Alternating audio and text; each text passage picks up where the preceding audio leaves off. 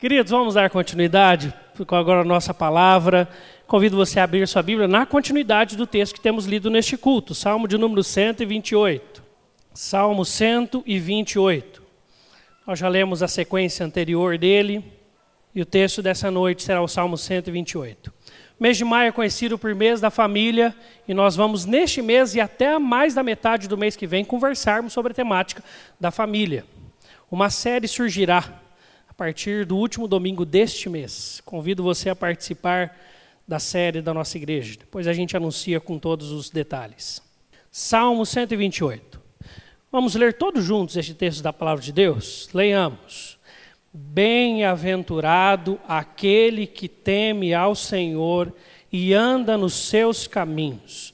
Do trabalho de tuas mãos comerás, feliz serás e tudo te irá bem tua esposa no interior de tua casa será como a videira frutífera, teus filhos como rebentos da oliveira à roda da tua mesa.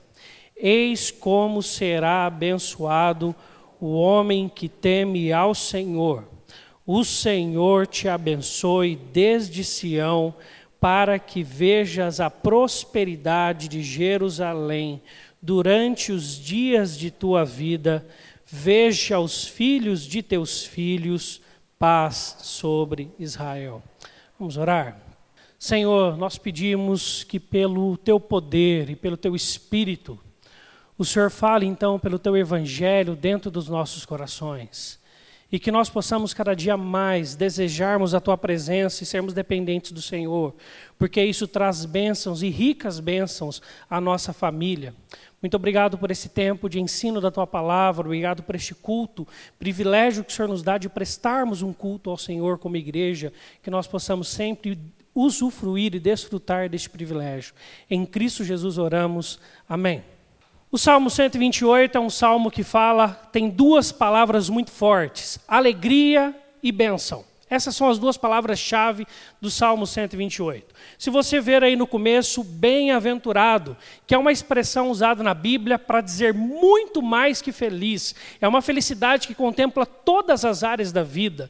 Não é uma felicidade que se limita a uma situação ou uma circunstância. É uma felicidade que vem de dentro. Ao passo que depois que fala do trabalho de tuas mãos comerás, fala feliz serás, tudo te irá bem. Versículo 4: Eis como será abençoado o homem que teme ao Senhor. O Senhor te abençoe desde Sião. É um salmo de bênção, é um salmo de alegria, é um salmo de felicidade. Por isso eu quero pensar com vocês nessa noite sobre o seguinte tema: Deus abençoa a sua família usando você. Vamos dizer todos juntos, só que daí você vai trocar o você por eu. Combinado? Então tá bom, vamos lá. Deus abençoa a minha família me usando. Fica mais bonito aí, né? Fica mais correto também. Usando eu, fica esquisito. Usando a mim, ficaria correto, tá? Mas vamos lá. Deus abençoa a sua família, a minha família, me usando, ou Deus abençoa a sua família usando você. Tem uma história que eu gosto muito, que é da esposa surda. Conta a história de que tinha um senhorzinho que mudou para uma cidade de interior, vivia apenas ele a sua esposa, e ali os dois conversavam muito, batiam muito papo. E ele começou a prestar atenção que, dependendo da distância que ele estava, a esposa dele não respondia mais às perguntas dele. E ele falou assim: Minha esposa está com problema de audição. E aí ele ligou para um médico amigo dele e falou assim: Ó, oh, faz um teste, dá uma olhada para você ter uma dimensão do problema. Faz uma pergunta para ela quando ela estiver na cozinha, lá do quintal. Depois você chega na varanda, depois você vai até a sala, depois você vai no corredor, você vai na porta da cozinha, você vai vendo mais ou menos a dimensão, você me liga de novo, a gente conversa. Ele falou, combinado. Aí ele chegou lá do quintal, viu que ela estava lá organizando o almoço, ele falou assim, com muito amor e carinho, quando ele se chamava, ô véia! Não respondeu nada. Ele foi até a varanda, ô véia! Nada. Ele foi até a sala, ô véia, nada. Chegou no corredor, ô véia, nada. Ele chegou na porta da cozinha e falou bem alto, ô véia. Ela virou e falou assim, fala velho, é a quinta vez que eu estou falando, fala, fala, fala, e você não responde. O que está acontecendo, meu velho? Pelo jeito não era esposa que estava surda, né? E parece-nos que isso não faz pouco tempo. Isso, na verdade, faz muito tempo. Eu convido você a marcar aí, deixa sua Bíblia aberta no 128, mas vai lá para Gênesis 3. Vamos ver onde surge isso. Gênesis 3, do 7 ao 13, o versículo 16 e 17. Gênesis 3, do 7 ao 13. Diz assim a palavra de Deus, depois o 16 e o 17. Abriram-se então os olhos de ambos e, percebendo que estavam nus, coseram folhas de figueira e fizeram cintas para si. Quando ouviram a voz do Senhor Deus, que andava no jardim pela viração do dia, esconderam-se da presença do Senhor Deus, o homem e sua mulher, por entre as árvores do jardim. E chamou o Senhor Deus ao homem e lhe perguntou: Onde estás? Ele respondeu: Ouvi a tua voz no jardim, e porque estava nu, tive medo e me escondi. Perguntou-lhe Deus: Quem te fez saber que estavas nu? Comeste da árvore que te, que te, de que te ordenei que não comesses? Então disse o homem: Fui eu, Senhor, eu comi. Está isso aí? Não, né? A mulher que tu me deste por esposa, ela me deu da árvore, eu comi. Disse o Senhor Deus à mulher: Que isso, que é isso que fizeste? Respondeu-lhe a mulher: A serpente me enganou e eu comi. Então, essa história de quando o problema surge dentro de casa, as crises chegam, as brigas chegam, as discussões chegam, nós naturalmente vamos apontar o dedo para o lado e vamos encontrar um outro problemático, nunca nós. Nunca será a gente a causa do problema.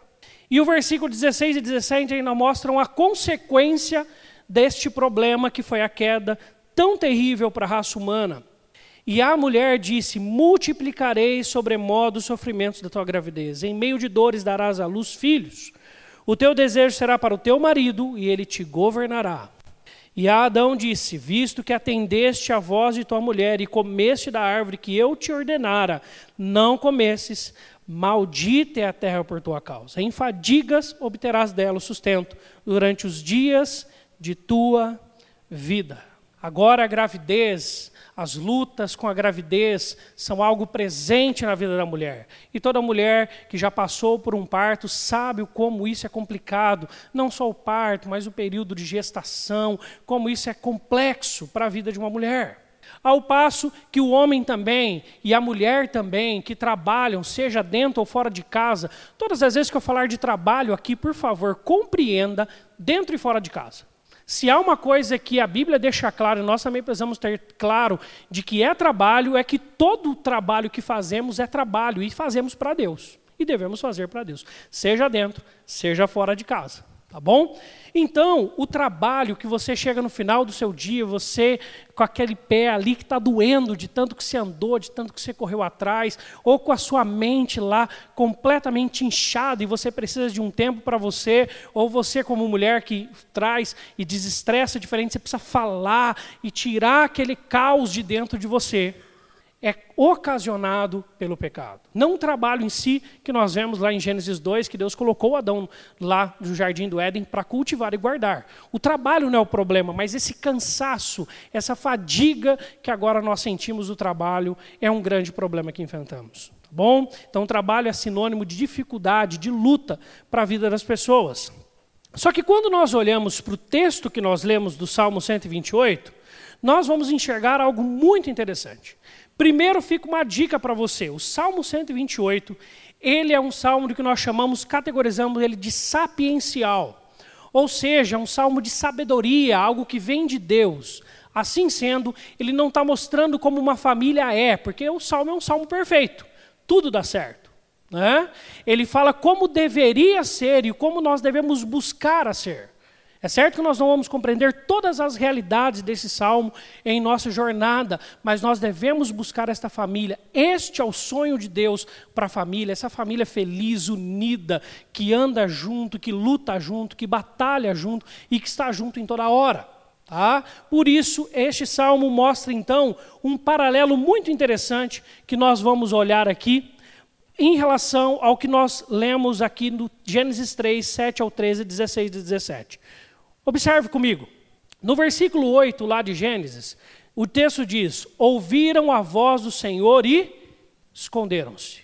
Esconderam-se. Fugiram da presença de Deus. É um ser humano agora que vai viver a sua vida por si mesmo, que vai tomar as suas próprias decisões, que vai escolher os seus caminhos. Quando a gente vai para o Salmo 128, o versículo 1 e o versículo 4 deixam claro: é um homem que teme ao Senhor e anda nos seus caminhos, é alguém que tem intimidade com Deus. É alguém que compreende essa vida com Deus no dia a dia, tanto que esse verbo andar dá essa conotação. Não é alguém apenas que vai nessas três vezes ao ano, porque são os romeiros aqui, tá, que estão cantando. Não vai apenas lá em Jerusalém adorar, não vem apenas na igreja adorar, não apenas exerce essa adoração no ministério, mas no seu andar com Deus, no dia a dia, expressa a intimidade com Deus. Expressa essa união com Deus. É algo comum a ele, tá? E ele não está fugindo. No versículo 12 nós vemos: Disse o homem, a mulher que me deste por esposa, e a esposa não faz frente, joga a culpa em outro, porque ela poderia muito bem também ter jogado a culpa no marido, e assim por diante. No versículo 3 a gente vê uma outra cena: Tua esposa como videira frutífera. E aqui tem duas coisas muito importantes. Primeiro, esse trabalho conjunto. O marido, naquele contexto, era o marido quem trabalhava, os trabalhos eram manuais. Então trabalhava com força, a esposa ficava em casa ao cuidado com os filhos. Tá? Então era um trabalho conjunto. Enquanto o marido estava lá fora trabalhando, a esposa estava cuidando. Porque lá no original vai falar que são videiras que estão à volta da casa. Ou seja, está protegendo, cuidando, amparando o ambiente doméstico. Por isso que Provérbios vai falar que a mulher sábia edifica o lar. Tá? Mas tem uma outra conotação que a gente também tira do, salmos, do, do, texto sapiencial, só que lá de Cantares. A videira frutífera, a expressão da videira aqui, é a expressão de intimidade, de amor, de carinho entre o casal. Então, quando nós lemos dessa maneira completa, a gente vê que é um casal que batalha, que luta, mas que se ama, que está junto nessa batalha. Não é um que está acusando o outro e levantando o dedo para o outro. Além disso, versículo 16: multiplicarei os sofrimentos da gravidez. Lá no versículo 3 do Salmo, teus filhos serão como rebentos da oliveira, a roda da sua mesa. Os filhos são bênçãos, os filhos são pessoas promissoras, amorosas, que estão unidos aos pais, que obedecem aos pais, que honram aos pais. Por isso, Ainda, no versículo 17, em fadigas obterás o sustento, o resultado do trabalho por causa da queda, o cansaço. O resultado do trabalho no Salmo 128 é felicidade. Do trabalho de tuas mãos comerás, feliz serás. Você consegue observar esse paralelo? Nós conseguimos observar esse paralelo. E esse paralelo tem muitas lições, então, para a gente. Lembrando, aqui está o desejo, o sonho de Deus para sua casa, para sua família. É o que Deus quer. Deus nos criou e nos fez como casais e como família e como pais, seja a configuração que for a sua casa hoje. Você fala, ah, mas o marido não está mais lá em casa. Pode ser que você fale isso. É verdade, mas você está lá. Você tem o seu papel. Ou você fale, o marido não está na igreja. Continua assim, você está lá. Por isso que o chamado do tema aponta para mim e para você, e não para os outros da casa. Não para as condições, não para as circunstâncias que nos rodeiam. Para que Deus abençoe a nossa família. A bênção da família começa em você. Em você. Por isso, aqui, o que Deus está falando para todos que se envolvem em cada uma dessas áreas é: cadê você aqui? Você está mais perto deste extremo da vontade perfeita de Deus ou deste extremo da ação da queda na sua família? Em qual desses dois extremos você está mais próximo? É certo que, como família, como casais, como filhos, como irmãos, você vai transitar nestas linhas e nesses extremos. A pergunta é: por quanto tempo você vive e por qual extremo você mais próximo vive? Por isso, nosso convite, o convite de Deus para nós, enquanto família, é vivermos a bênção de Deus, a capacitação de Deus para termos uma família feliz e abençoada. Tá bom? E Deus faz isso usando a minha e a sua vida. Por isso, nós precisamos entender da onde que vem essa bênção. Preste atenção no que o salmo diz: que a bênção vem do relacionamento com Deus. Bem-aventurado aquele que teme ao Senhor e anda nos seus caminhos. Feliz serás. Eis como será abençoado o homem que teme ao Senhor. O Senhor te abençoe desde Sião. Portanto, quando nós olhamos para a construção deste salmo, nós vamos ver primeiro aqui esses dois conjuntos. Essas duas palavras aqui são a mesma palavra no original, e essas duas palavras são outra palavra, mas são as mesmas. Aqui fala do que é o prazer, ou o privilégio, ou a alegria de você desfrutar da presença de Deus na sua vida. O resultado de você desfrutar da presença de Deus na sua vida. Ou seja, é a ação humana, é a sua parte no processo. Você precisa buscar a Deus, você precisa vir à igreja. Você está aqui porque você se arrumou, porque você se organizou, porque você preparou o horário e você chegou até aqui. Por isso que você está aqui. Existe ação humana no processo de busca, mas ela só é capaz e possível por causa da ação divina. Eis como será abençoado. O Senhor te abençoe. É a outra palavra que mostra a bênção que vem de Deus para sua casa.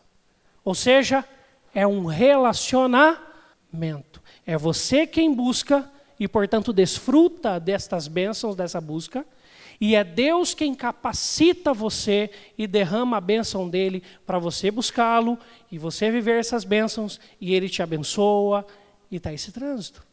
Não é à toa que os romeiros, era por causa disso que todos os romeiros organizavam as famílias deles, organizavam as suas caravanas e eles partiam em prol de Jerusalém. E saiba, não era uma viagem fácil.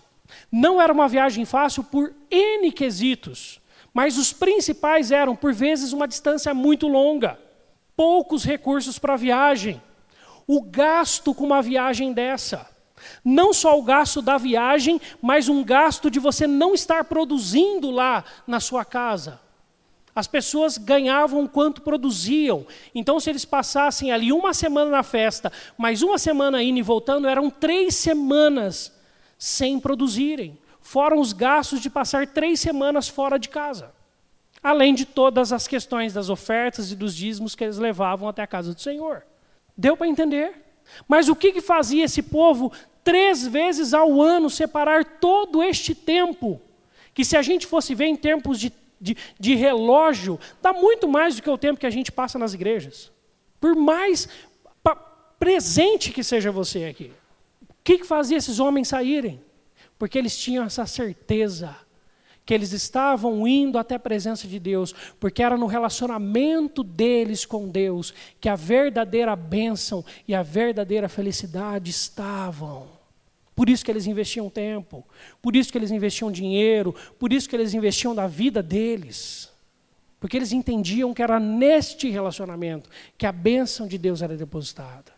Por isso, você que hoje tem o Espírito Santo de Deus, você pode desfrutar dessa presença todos os dias. Além do que você pode continuar adorando a Deus coletivamente aqui na igreja. Bênção de Deus. A pergunta é: o que, que trazia alegria para essas pessoas? Será que todos os romeiros estavam num momento bom financeiramente? Será que nenhum destes romeiros tinham passado por uma perda muito importante na família? Será que nenhum desses romeiros estavam passando por lutas e dificuldades dentro de casa?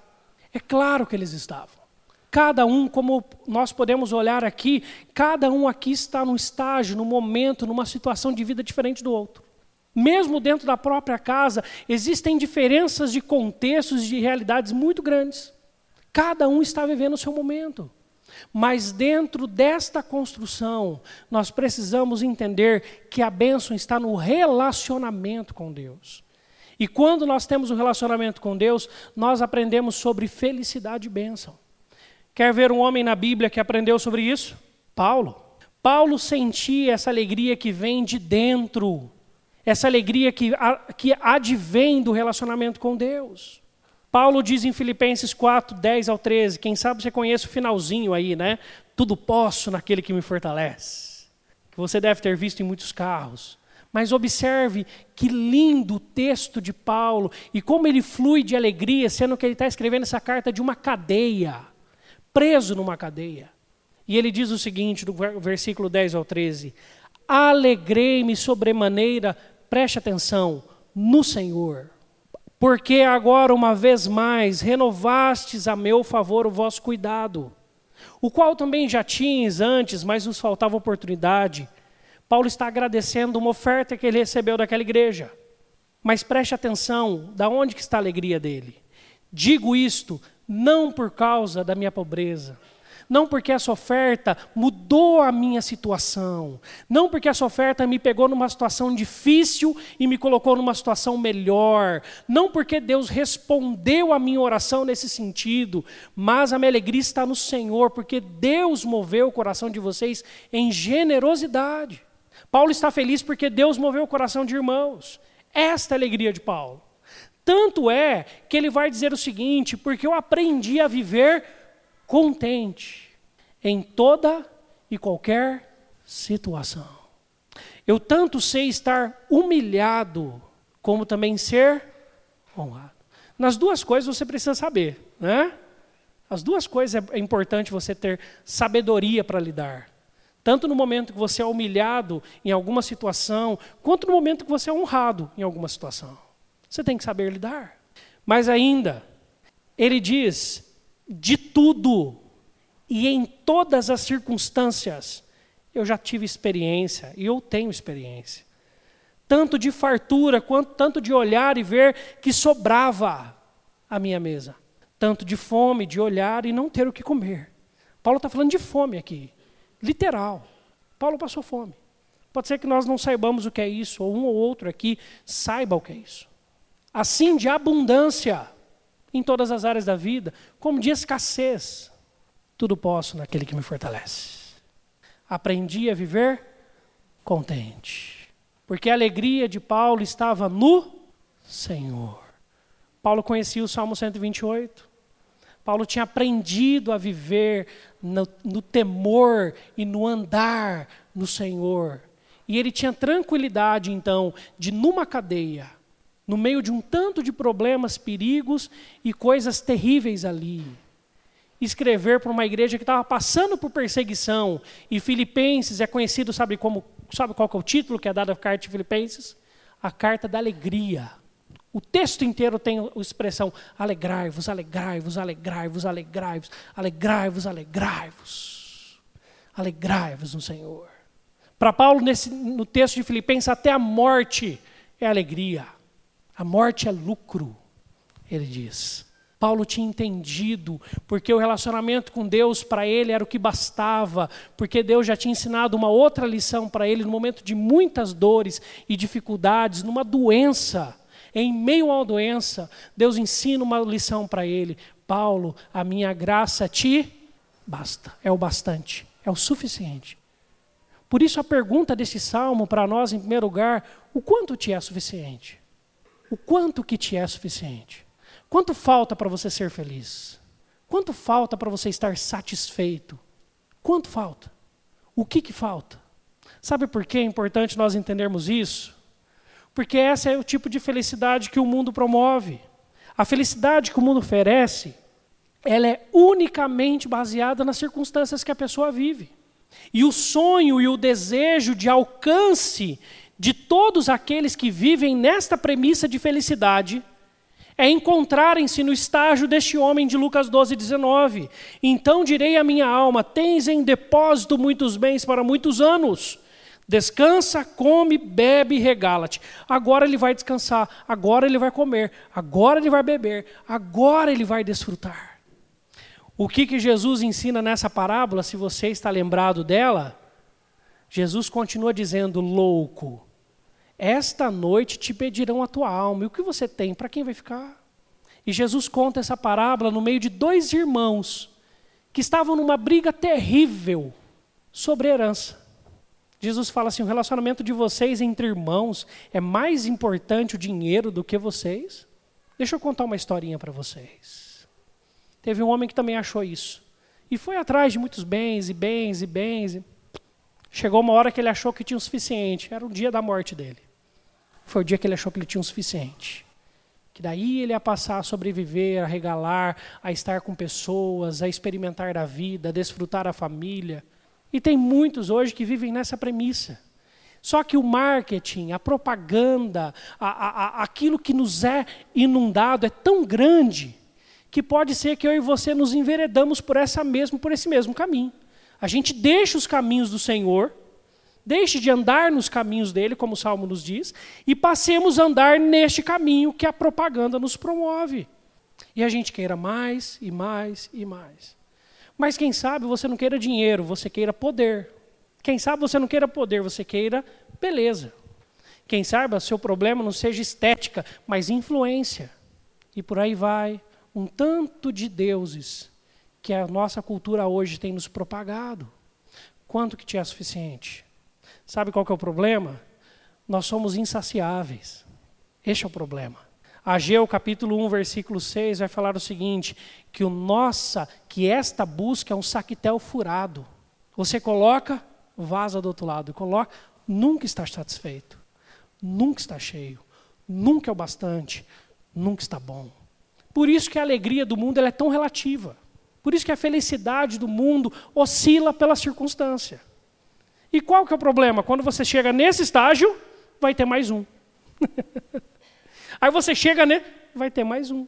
Você chega no, vai ter mais um. Aí você vê Neymar falando de felicidade para tudo quanto é a entrevista que ele dá. Felicidade, felicidade, felicidade. Ele foi para Paris Saint-Germain em busca da minha felicidade. Essa foi a expressão que ele usou. Quanto te é suficiente? Por isso que o texto vai nos ensinar então a desfrutarmos daquilo que Deus tem nos dado. Ser discípulo é ser abençoado, ser discípulo é ser feliz. O texto vai dizer: do trabalho de tuas mãos comerás, feliz serás, e tudo te irá bem.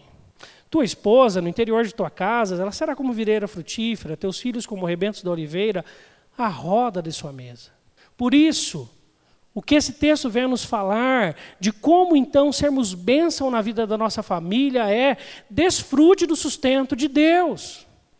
Se tem um homem na Bíblia que deixa claro que ele tentou todas as saídas e caminhos, leia Eclesiastes essa semana. Bênção de Deus para a sua vida. A Bíblia diz que Salomão, quando escreveu Eclesiastes, e ele dizendo lá, ele fala assim: Eu tentei de tudo, tudo, para ser feliz. Eu não poupei nada aos meus olhos. Eu tive tudo o que eu quis. Mas tudo é vaidade. E correr atrás do vento. Tudo é vaidade. Tudo é vaidade. Eclesiastes não vai deixar você sem resposta para você não fazer nada na vida. Não é isso que o texto nos dá. Deus quer que você trabalhe, estude, corra, até se desenvolva. Mas a questão é, qual que é o princípio do seu coração para todas essas coisas? Qual é a motivação do seu coração para tudo o que você se empreende a fazer? Se tiver a ver com os caminhos do Senhor, você vai atrás de uma faculdade. Porque você quer ser bênção na sociedade. O que, que o texto vai falar? Para que vejas a prosperidade de Jerusalém. Você se preocupa com a cidade. Paz sobre Israel. Israel é o povo de Deus. Você se preocupa com a igreja. Você faz, você trabalha. Eclesiastes mesmo diz: faça o que você tiver que fazer aqui, porque para onde nós vamos não há trabalho a ser feito nesse, nesse, nessa construção de vida que nós temos hoje aqui. Vai lá. Mas não se esqueça de desfrutar do sustento de Deus. Olha o que, que ele diz lá no capítulo 3. Depois que ele diz o quê? O que, que é o comecinho do capítulo 3? Há tempo para tudo. Você tem tirado tempo para desfrutar do sustento de Deus. Por isso, ele vai falar: sei que nada há melhor para o homem do que regozijar-se e levar a vida regalada. E também que é dom de Deus que possa, é dom de Deus. Deus dá de presente que você possa, como homem, comer, beber, desfrutar o bem de todo o seu trabalho. O bem de todo o seu trabalho. Quem gosta de cozinhar aqui, levante uma de suas mãos. Eu conheço alguns cozinheiros aqui bom, né? Mão de mão cheia aqui. Não é gostoso quando você faz alguma coisa você gasta ali horas preparando. O povo senta na mesa, destroça em meia hora. E ao final você está feliz. Aí, ó, está feliz. Porque todo mundo comeu bem, porque todo ficou satisfeito. Você demorou horas e temperou, e marinou, e ajeitou, e fez tanto de coisa. E no final você está feliz porque o pessoal destruiu em meia hora tudo que você fez. Olha que legal. Desfrute do bem do seu trabalho. Viva mais feliz, viva mais satisfeito. Sorria mais. Saia para comer com sua família. Não, estou juntando, estou juntando. Está juntando para quê? Ah, meu Deus do céu. Ah, vai comer fora. Vai passear. Vai curtir um tempo com a família. Ah, mas não tenho dinheiro nenhum. Meu irmão, a pipoquinha é um real. A bênção. Comecei no meu casamento, perrengue danado. Casei só pela. Um dia eu te conto testemunho, depois você pergunta, eu te conto. Como que eu casei? Tá? Só um resuminho, tá? Casei com a minha esposa desempregada, ganhando menos de mil reais de ajuda de custo da igreja para pagar 500 reais de aluguel.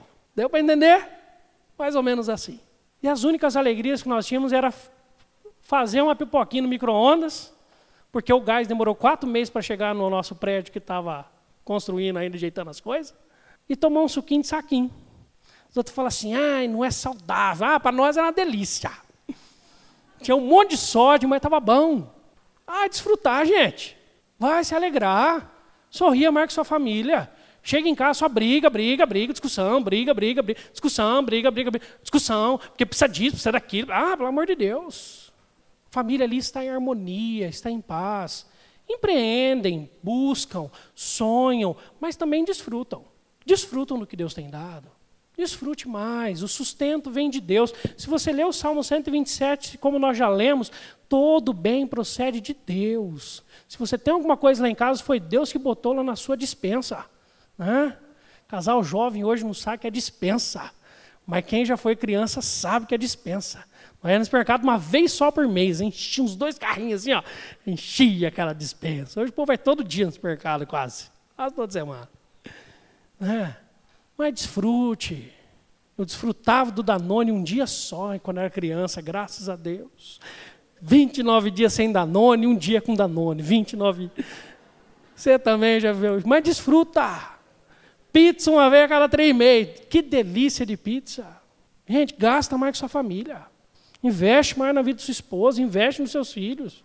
Abençoa a vida do povo. Vive mais. É isso que o Salmo 128 está falando. Por isso que o povo largava tudo, os romeiros largavam tudo, iam para Jerusalém, porque eles confiavam, falavam, está na mão de Deus, Deus deu, vai continuar dando.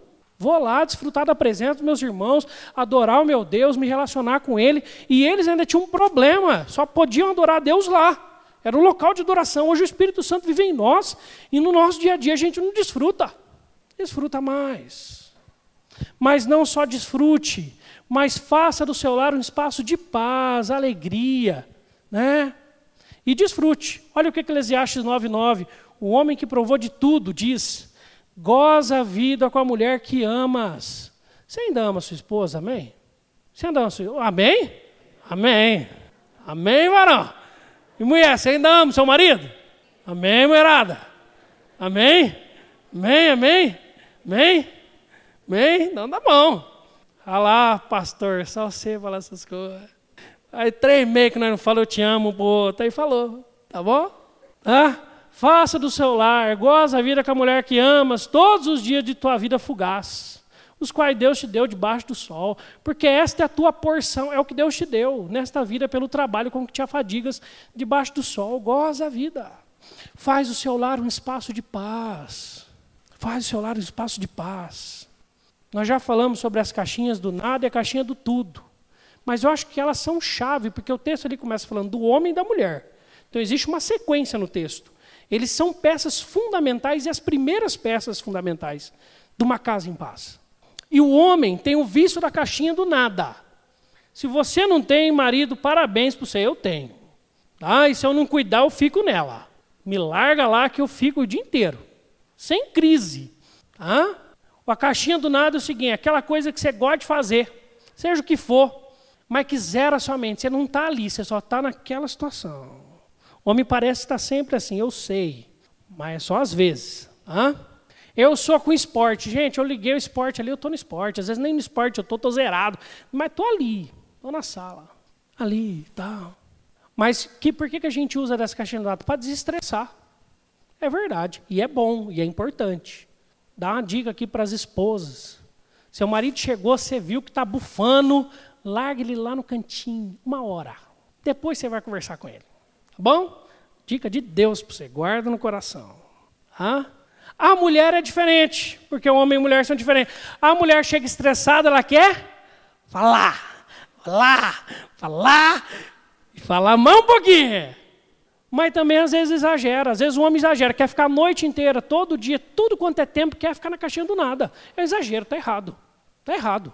Tem que interagir com a família, tem que estar à mesa. Olha o que o texto está falando. A roda da mesa, existe comunhão nessa família, existe conversa, existe diálogo, as pessoas sabem o que está acontecendo uma com as outras. O homem às vezes exagera na caixinha da. Mas às vezes a mulher também vai exagerar na caixinha do tudo. Lá nos textos sapienciais de Provérbios também fala sobre isso. Né? Fala que o homem ele tem que dar atenção para sua esposa e filhos quando ele fala assim, mulher valiosa, não é valiosa que fala Virtuosa, obrigado. Lá 31, 10, Provérbios. Mulher virtuosa. Mas para ele saber que é virtuosa, ele teve que prestar atenção, ele teve que estar com ela, ele teve que conviver com ela, para experimentar e saber que ela é virtuosa. Mas lá em Provérbios também fala assim: a mulher rixosa fala muito, a latite, entendeu? A mulher que fala muito, ah, é melhor você dormir lá na varanda com um pingo d'água na cabeça. Dorme mais gostoso dorme mais feliz. Ah? Então, fala tanto também não. Divide as coisas, tá bom? Faz o seu lar um lar de paz. Filho e filha, pelo amor de Deus, sejam bênção na vida dos seus pais. Amém, filhos e filhas? Abençoa, obedece. Quem não obedece, padece. Ou agora ou depois. Ou agora na mão dos pais, ou depois na mão da vida. Simples assim. E nas mãos de Deus, porque a Bíblia diz para honrar e obedecer aos pais. Por isso, faça da sua casa, está nas tuas mãos. Porque se é vontade de Deus e você é crente, tem o Espírito Santo de Deus em você, você tem todas as possibilidades de viver em paz em casa. É só você começar. Mas começa por quem? Por quem? Por por mim, por mim, não pelo outro, não pela outra. Por isso, meus irmãos, nós precisamos desfrutar mais. Mas existe uma indicação no final do texto que diz o seguinte: deixa eu voltar aqui. Bem-aventurado aquele que teme ao Senhor, anda nos seus caminhos, fala do trabalho, fala da esposa, fala dos filhos, mas depois fala: O Senhor te abençoe desde Sião para que vejas a prosperidade de Jerusalém durante os dias de tua vida, veja os filhos de teus filhos, ou seja, se você aprender a viver num ambiente de paz, você distribui isso para os seus, até para as suas gerações, você ensina as suas gerações a viver em paz. Mas você também deve buscar a paz de Is, paz sobre Israel. Israel, lá em Gálatas, vai atualizar para a gente o que é o Israel. Ele vai falar Israel de Deus, Paulo vai falar aos Gálatas. Ou seja, a igreja. A igreja também é uma grande família. E muitas vezes nós ouvimos isso na reunião de oração. Lá em 1 Tessalonicenses 5 vai falar isso. Esforçai-vos, evitai que alguém retribua mal por mal. O texto vai dizer. Por isso você precisa também ter comunhão com as pessoas da igreja. Primeiro os da casa, é verdade. O texto deixa uma sequência clara, pede para você cuidar da casa, que é um, outro, um outro grande problema. Tem gente que é legal com todo mundo de fora, menos com os de casa. Tem gente que conversa com todo mundo fora, menos com os de casa. Tem gente que se o vizinho comentar é, ô, oh, cara, você é legal, oh, blá, blá, blá. Chega em casa, pum, acabou. Que é um problema também. Então, primeiro os de casa. Foca lá dentro que o resto vai acontecer. Mas às vezes Deus te dá a oportunidade no almoço na igreja de sentar com uma família, já vou te convidar, dia 27 do 5 agora tem almoço aqui na igreja. Venha, vai ser almoço da família. E ali você está sentado com uma, daqui a pessoa fala assim, rapaz, lá em casa está uma tribulação, eu estou mais daquele lado que o pastor falou lá da queda, do que da vontade de Deus. E aí, graças a Deus, você está vivendo em paz na sua casa, você colocou os princípios de Deus em prática, está funcionando, você está pedindo para Deus tratar os seus pecados, você está se desviando dele, está sendo benção na sua casa. Compartilha. Fala, meu irmão, vamos lá jantar em casa junto. Nós precisamos conversar com a sua família. Paz sobre Israel. A gente precisa se importar com a família do outro. Ah, se minha família está bem, as outras se virem. Não é princípio bíblico. Não é princípio bíblico. Deus te chama e te convida a se envolver com outras famílias, a abençoar a vida de outras famílias, a ensinar outros casais. Pedro fala disso, Paulo fala disso, a Bíblia toda fala dessa contribuição, deste ensino uns com os outros. Ensina o camarada a ser um bom marido, ensina ele a ser um bom pai, ensina, compartilha. Às vezes um adolescente da igreja fala de como conseguiu dar um migué na mãe e no pai. Ah, que legal! Você fala assim, é errado. Deus não quer isso para você. Alguns meses, alguns meses, um mês e meio atrás, eu fui no casamento do Ismael. Todos conhecem aqui, boa parte conhece, o Ismael Dutra.